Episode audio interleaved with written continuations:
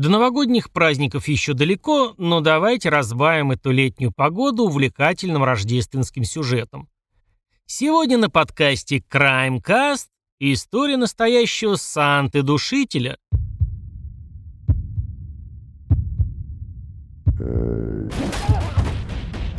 Краймкаст. Благообразного с виду девушку с окладистой бородой, которому недавно перевалил за 94, зовут Адольф Теодор Лауденберг. Глядя на него, вряд ли кто-то может себе представить, что перед ним безжалостный маньяк, убивавший и насиловавший женщин в 70-х годах прошлого века. Шансы поймать убийцу были никакими, и только его хвостовство или удивительное затупение помогло раскрыть длинную многолетнюю серию преступлений. Он вошел в историю как Санта-душитель, потому что выглядел как добрый рождественский герой или даже симпатичный бородатый гном. Главное действующее лицо сегодняшней нашей истории родился в далеком 1926 году в штате Кентукки в семье немецких эмигрантов. Его отец был мясником и воспитывал сына один. Мать Адольфа умерла, когда он был ребенком. Говорят, она довольно много пила. Не будем заниматься психоанализом, для этого есть специально обученные люди. Но выглядит эта история так, как будто совершать убийство он начал из-за детской травмы, вызванной смертью матери. Его стали привлекать пьющие и больные женщины, причем значительно старше него. Как все патриотичные молодые люди, в 18 лет он отправился в армию и служил, как бы незабавно это звучало, в военно-морском стройбате в городке Тринидад в Калифорнии. В одном из местных кабаков он встретил задорную исполнительницу зажигательных барных танцев по имени Аннель. Недолго раздумывая, они поженились, не знаю, правда, по чьей инициативе, и Адольф усыновил ее сына. Имя настоящего Батяни, как обычно в таких историях, покрытым раком. Молодожены по отзывам были довольно странной парой. Он был нелюдимым и стеснительным, мог целыми днями просто сидеть на стуле, смотря в окно или в ковер на стене. Когда не залипал, вырезал тросточки из манзаниты. Это какая-то разновидность вереска. Женушка же его, наоборот, была гиперобщительной, любила танцы до упаду и безудержное веселье. А еще больше она любила выпить вкусного и крепкого, желательно в компании брутальных мужчин, и искренне гордилась и наслаждалась своим телом. Ну и как бы не очень удивительно, что уже после свадьбы через некоторое время она из простых слегка одетых танцовщиц стала настоящей стриптизершей. Говорят, при этом самому Адику в телесной близости она категорически отказывала. Это и стало причиной их разрыва. После непутевой Аннель Лауденберг женился еще раз, но тот брак тоже как-то не задался и распался еще быстрее. Остаток жизни он доживал холостяком.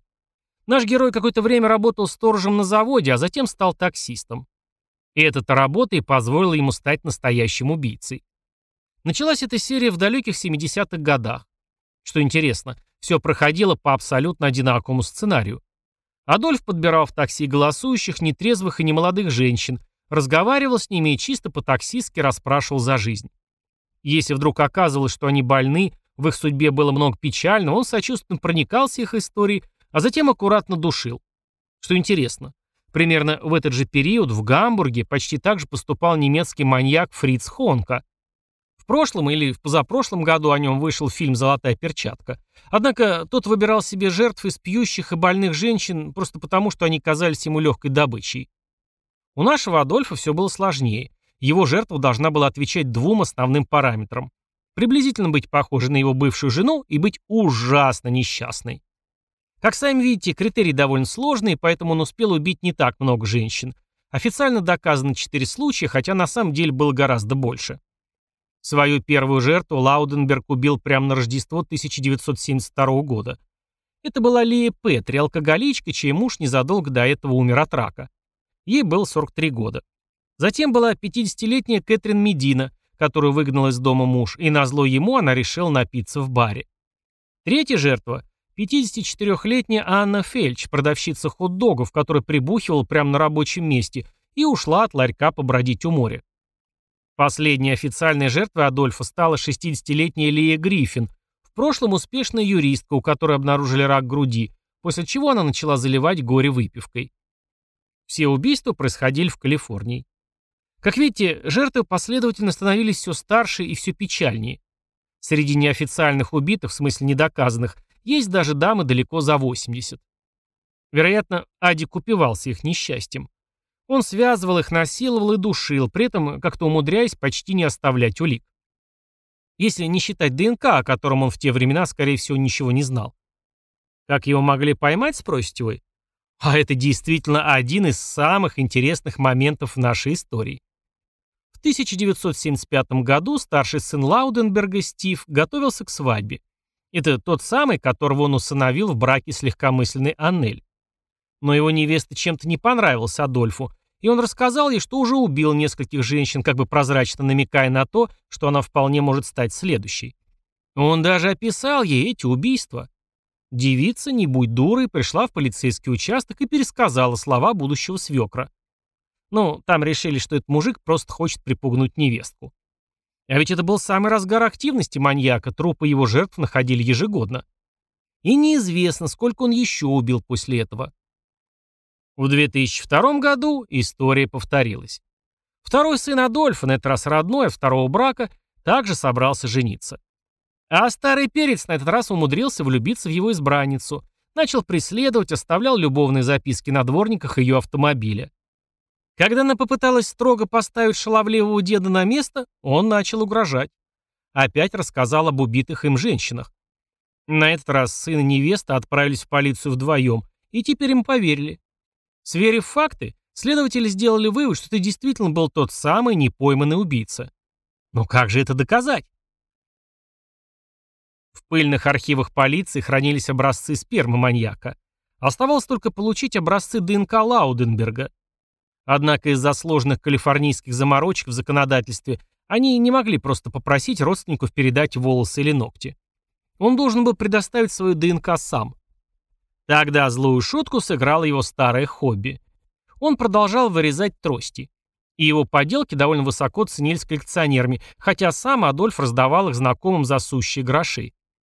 Лауденберг даже как-то стал героем местной газеты. «Я просто люблю дарить добро, мне нравится, что благодаря моим тросточкам пожилым людям становится легче», рассказывал он журналистам. Один из полицейских представился Адольфу собирателем антикварных ценностей и пригласил на беседу в кофейню. После непродолжительного разговора Адольф ушел, а копы получили чашку с образцом его ДНК, слюной. Сверив их с образцами из 70-х, они доказали, что он и есть тот самый Санта-убийца из городских легенд. В 2003-м Адольфа Лауденберга настигло возмездие, ему дали пожизненное. Но, к сожалению, только за убийство первой жертвы Лии Петри. А теперь представьте, как его тросточки подскочили в цене у коллекционеров. Санта его прозвали ушлые журналисты за похожую внешность и мягкие манеры добродушного старикашки. А еще во время своей карьеры маньяка он особенно любил нападать в праздники и выходные, просто потому, что в это время на улицах и в барах много пьяных и растерявших бдительность женщин. Потом вся эта история обросла слухами и сплетнями. Постепенно все переврали так, как будто он нападал только на Рождество и Новый год, да еще душил жертв в костюме Санты.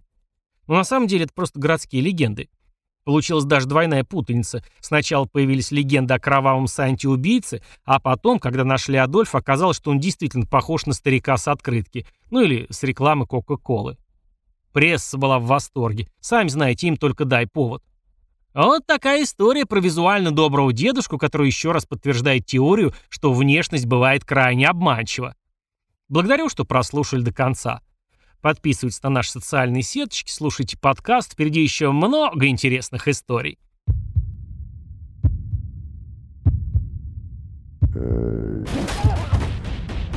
Краймкаст.